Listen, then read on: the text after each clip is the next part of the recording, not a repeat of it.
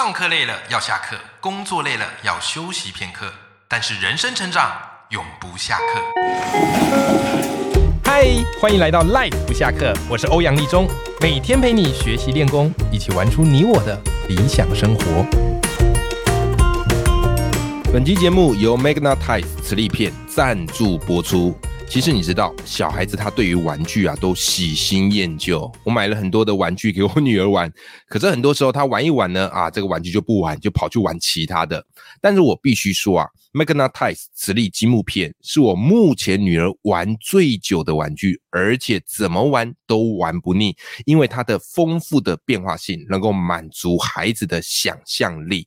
那这样的一个磁力片，就是它会有各式各样不同的形状，有正方形、三角形。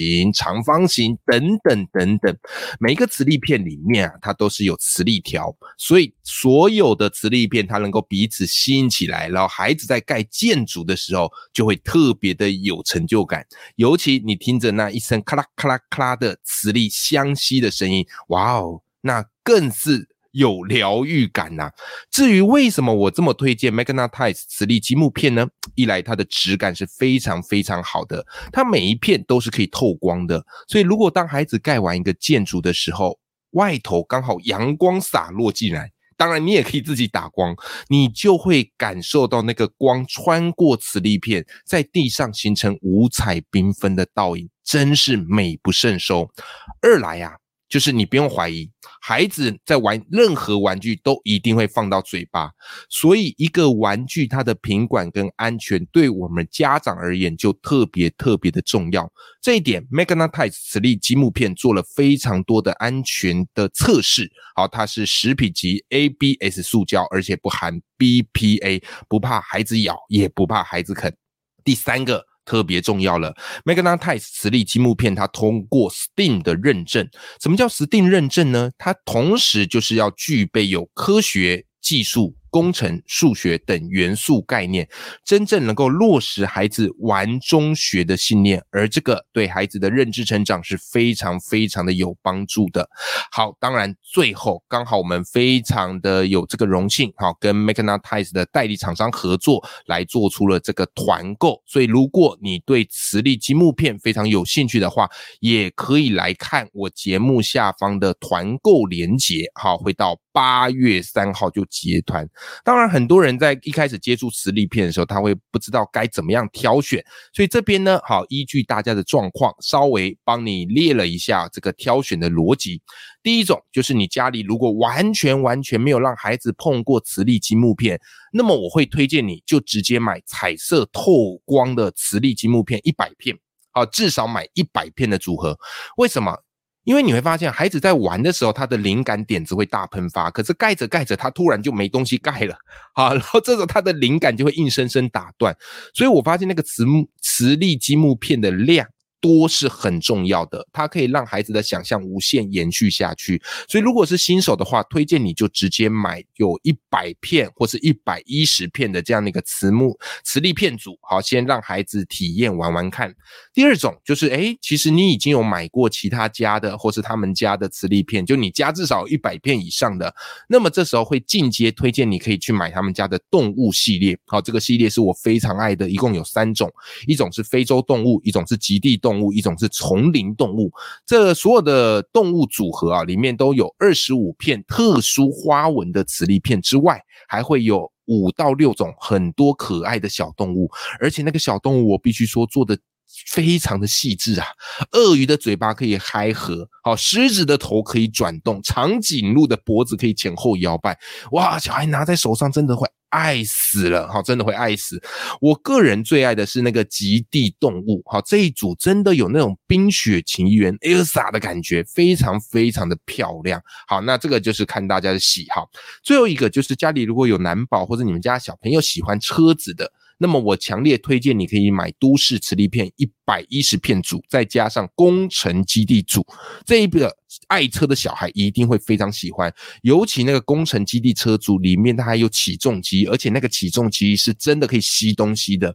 好，所以你就可以把磁力片当做砖头啊，当做钢筋啊，这样把它吸起来。好，那对孩子他去玩建筑类的，或是盖都市类的。会更有想象空间。那总而言之呢，我们这个团购到八月三号截止，如果你订购买三九九九元，好，就会多送你一个旅行水画本。如果你订购金额满五九九九元，哦，那就会送给你一个陶瓷存钱筒。那当然，如果你买了 magna test 磁力片积木，任买三组就享有八八折的优惠。OK，以上哈就是提供给大家来做个参考喽。好，欢迎大家收听我的这个 Life 不下课，我是欧阳立中，每天一节不下课，别人休息你上进，累积你的复利成长。好，今天的节目要从一件事情说起，什么事情呢？这个我必须先自白，因为我以前是当老师嘛，我过去是高中老师。那你要知道哈，其实当老师都会有一个特性，什么特性？好为人师。好，就是我们看到不惯的事情，我们一定会讲。然后我们非常喜欢给人家建议，OK，因为我们职业就是这样子嘛，就是诶学生你看到他成绩不好，哈，你就会给他一些建议，告诉他说，哎呀，怎么样读成绩才会好？或者你看他人生迷航的时候，哎，你就会给他一些建议啊，老师觉得啊，你应该要怎么样，怎么样，怎么样。各位，你知道给建议久了，很容易把这样的一个职业的习惯哈带到你的生活中，就是遇到各种人事物都很喜欢给建议，哪怕那个建议到底是不是真的有用，不知道。好，就是很喜欢给建议。好啦，那本来也没什么问题。那这件事情一直直到我自己亲身体验，我才发现什么事情呢？就是我老婆。这个常常会跟我聊一些事情嘛，好，可能工作上的不顺心或者生活上的一些事情，然后他就会找我聊，好倾这个叫做倾诉了，好吐吐苦水，OK，好，他就跟我聊。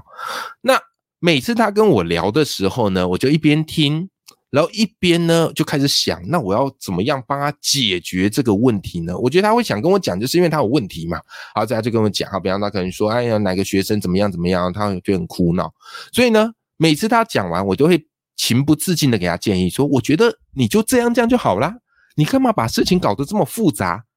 其实这根本不干你的事啊！啊，我觉得这件事情啊，你就你就照这三个步骤做，好，就我就会这样跟他讲。OK，那其实每次我在讲的时候呢，我眉飞色舞，我滔滔不绝，我觉得我是人生解惑大师。可是我看我老婆的表情就不太妙。” OK，我能够察觉到他表情不太妙，他不是那种很爽的那种感觉。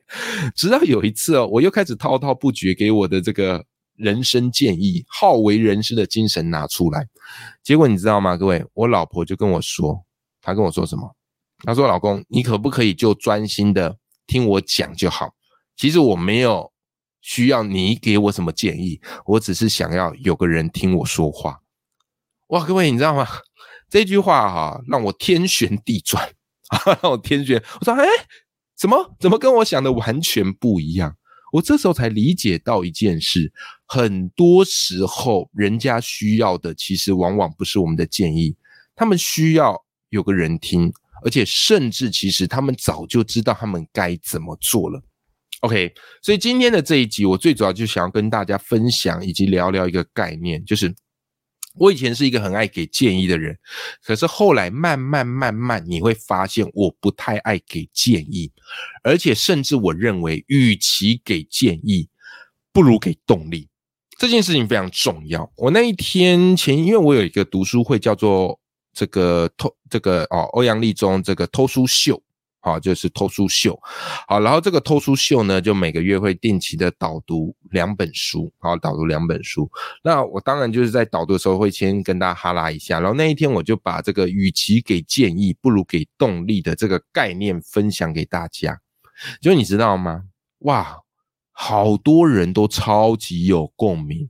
好，所所以这一集啊，也是因为托几个偷书秀好参与的伙伴，像是毛豆啊、汉克啊，他们说哇，老师你上次给我们的这一句哦，我真的非常的受用，很有印象。好，所以今天就特别来跟大家聊聊，为什么我从一个爱给建议的人，到后来成为一个。专门给动力、给大家鼓励的人，好，这之中是有一个非常微妙转捩，好，最主要就是我刚刚跟大家讲的这个故事。那当然，这个道理还真不除了我自己体验之外，然后我自己有时候在阅读上也会有这样一个体验。这一阵子我刚好在读德州妈妈的书，哈，德州妈妈出了新书，叫做《不要做自己了，你做个人吧》。啊，这本书非常推荐。我每次在读德州妈妈的文章，我都非常的佩服哈，就是她能够讲出一些我们很有共鸣的点，而且那些东西正是我们日常生活中会遇到的一些。教教养枷锁，这个枷锁可能来自于社会的期待，可能来自于老一辈的眼光等等等。但多数人我们可能很难讲出来，因为讲出来伤感情嘛。但德州妈妈，我最佩服她的就是她非常的犀利，敢讲，然后讲出来都是让我们觉得哇，有被疗愈到，而且你会。不知不觉的，就是点头称是。好啦，那我自己在读这本书哈，我诶读到有一篇我特别有感觉，这篇就是德州妈妈写到，叫做“别人询问才给建议是成年人的基本礼仪”。我非常推荐大家可以去看这一篇。他说什么嘞？他说，其实，在我们自己不管这个人生啊，或是在教养的过程当中，很多人很热心，很爱给建议，但很妙的是，他给了建议之后，怎么样嘞？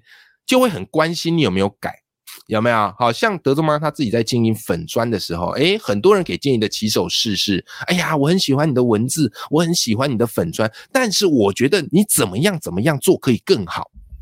诶，各位，你听这句话，基本上乍听之下没问题，对不对？啊，我很喜欢你，那我给你个小建议，你怎么样做可以更好，对吧？可德州妈妈她觉得奇怪了，你喜欢我是你家的事，但不代表你有权可以要我去做改变，是吧？而且跟你不一样，不等于我需要改啊。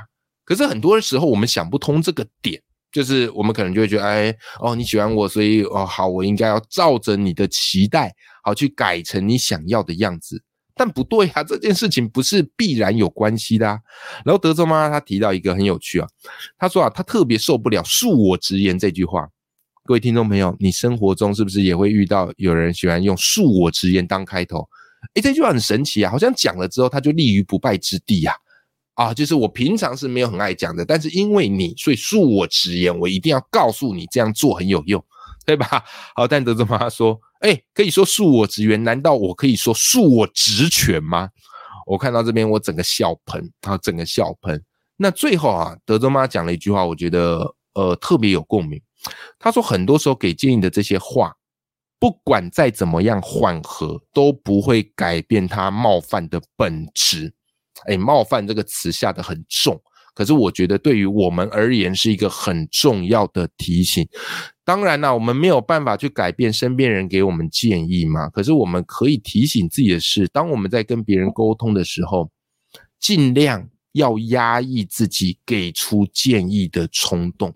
好，那除了这个之外，我从理性层面来讲，就是为什么后来我成为一个不太给建议哦。我自己上我写作班的也是一样，就是诶很多时候他们可能会 take 我。然后在公开的版，哎，老师啊，take 我，OK，那我作为一个写作教练，我难道要直接留言告诉他说，哎，我觉得你这个文怎么样怎么样吗？我通常不会这么做，在公开场合或者公开版，我通常不会这么做，OK，我通常会给鼓励，好，但真的不是因为我客套，好，就是呃，一来我觉得给这个动力更重要，二来建议，如果你真的要的话，你可以私下找我，OK，好，所以。我们就来聊聊为什么我觉得慢慢慢慢不要习惯的给别人建议几个点，我自己的想法跟大家分享一下。第一个，很多时候我们的建议就只是我们的偏见，你知道吗？给建议不代表是你是绝对客观啊，不代表你一定是对的。很多时候我们的建议都只是受限于我们自己的呃生活局限，以至于你觉得这个超重要，这个是对的。但说实在，如果放到一个更大的格局、更大的世界里面，各位，很多时候有可能我们是错的。就连我自己教人家写作，我后来在读别人的文章、读别人文字、读别人经营社群的方式，我突然发现，哎呀，我自己的报文写作也有很多东西它有不足之处。那我怎么可以拿我的方式来告诉你这样做就对，其他人做都是错的呢？好，所以这是我第一个理由，就是建议可能只是我们的偏见，然后它是受限在我们的局限里面。好，所以不要贸然的给建议，因为你可能会用自己的局限去框限了人家，好不好？好，好，再来第二个啊，第二个是这样子的，你给了建议之后，你就很容易在乎对方有没有照做。这个是我觉得一个很过不去的点，你知道吗？因为你都给建议了嘛，对不对？然后所以你自然而然就很关心对方，哎，有没有照着你的建议做啊？那如果对方有照着你的建议做，你当然很爽，你就觉得，哎，我真的有影响到他了嘞。然后你会干嘛？你会情不自禁的继续给下一个建议。有没有给建议是习惯的？所以这个很多就键盘军师啊，就很爱给建议，对不对？啊，但你干嘛？你那么好，你干嘛不自己去做？OK，好，然后再来第二个，如果对方你发现他没有照你建议做，哎，你是不是心里会失落？然后你心里会不会低估？你会不会又跑去跟他讲？所以不管对方有没有照着你建议做，都会很危险啊，因为你会情不自禁去看别人到底有没有样照做嘛。那从你自己角度讲是这样，那从对方角度讲，他压力也很大啊，对吧？他如果没照着你的 这个建议做，好，他怕你会不开心。可是实际上，创作的权利或者什么的权利或教养权利在对方嘛，对不对？好，他不一定要照你的话去做啊。所以为了避免这样的尴尬跟威胁，干脆不要给建议。OK，给了建议之后，照你在乎别人有没有照做，不管他有没有照做，对你而言。都是一个麻烦，对别人而言也都是一个负担。好，再来第三个点叫做什么嘞？好，这个点我从一个比较实呃实际的啊比较实实际的角度来讲，叫做没有所谓免费的专家，也就是如果你的建议真的是专业等级的，不好意思，那要收费。哈哈哈如果你建议真的是专业等级的，要收费。所以要么你就是要给要收费的。建议，当你从这个角度来讲，很多的建议你就会憋回去了。为什么？因为你会发现自己到头来根本不够专业。既然不够专业，你凭什么去跟别人讲？OK，好，所以没有免费的专家，真正的专业建议都要收费。所以回头检视自己给的建议是真的专业客观建议吗？还是只是自己的主观偏见呢？OK，好，所以。给建议，好，我不建议，就是因为这三个原因。那给动力嘞？为什么后来都是给动力、给鼓励？很多人我不知道，这年头很多人都对这种给动力啊、给鼓励啊，会觉得，哎呀，这个就是心灵鸡汤。你怪了，心灵鸡汤不能喝吗？非得一定要负能量吗？OK，我自己个人习惯给动力，好，但是我当然也会有负能量啦。可是我觉得我不需要把这个负能量传递给别人吧。好，那给动力会有什么好处呢？来，第一个好处。叫做完成比完美更重要，什么意思？你给他动力，他就会更愿意去做这件事。比方我鼓励他天天写作，我常常给他动力说：“哎，你写的不错啊，其实你再这样写下去，哎，搞不好有机会出书。”哎呦，他很开心，他就拼命写。你说：“哎，可是万一他那个缺点还在呀？你没有给他改怎么办呢？”放心，我跟你讲，很多时候当他的量累积到一定程度之后，他自然而然就精进了。OK，这时候如果他私底下请你给建议，再给不迟嘛。好，这第一个原因。好，再来第二个原因是这样子的：为什么不要给建议？因为很多时候，当他还没有去做到一定程度的时候，那个给建议其实没有用的，因为他的基本根本还没有到，对不对？你给他一些建议，那个只是叫他越级打怪。所以很多时候给动力好处就是让他先做，当他做到一定程度，很多观念概念他就会通。这时候你给建议才会实在，但前提是你要够专业，然后他想要听建议，这时候我们才会给建议。好，所以我给动力，就是为了让他可以持续的做下去。好，在最神奇的地方是，很多给建议的都会被别人怎么样嘞？这个这个这个不开心很久，但是如果你给他的是动力，他会感激你一辈子。这件事情非常非常的神奇，你给建议，他不见得会感激你。为什么？因为给建议的当下，通常就是因为你看到他不完美，你看他不够好，你才给建议嘛。那对方一定也察觉得到嘛。所以每个人其实对于建议都会有一个戒心。但是如果你是给动力，他会觉得你是他赏识他的伯乐，他会觉得你是他的贵人，他会觉得你是支持他的铁粉，他会一直记住你。哇塞，各位。各位这么划算的事，你干嘛不干？为什么要去干一大堆那种吃力不讨好、给建议的事情？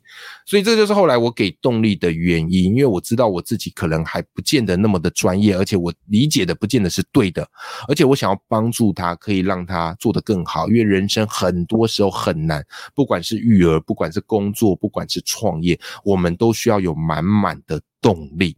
好啦，希望今天这集节目对大家有些启发。如果今天这集节目，哎，你突然觉得有点被打脸了，那也跟你说声抱歉啦。好，但也这个也是真的是我自己的实际经验。我从一个很爱好为人师的人，到后来给变成一个很爱给人家鼓励跟动力的人。好，因为我觉得我们人生真的不容易，而我们需要动力一起前进。所以永远要记住，眼里有光，心中有火的自己。好，谢谢你今天收听，那么我们下期见喽，拜拜。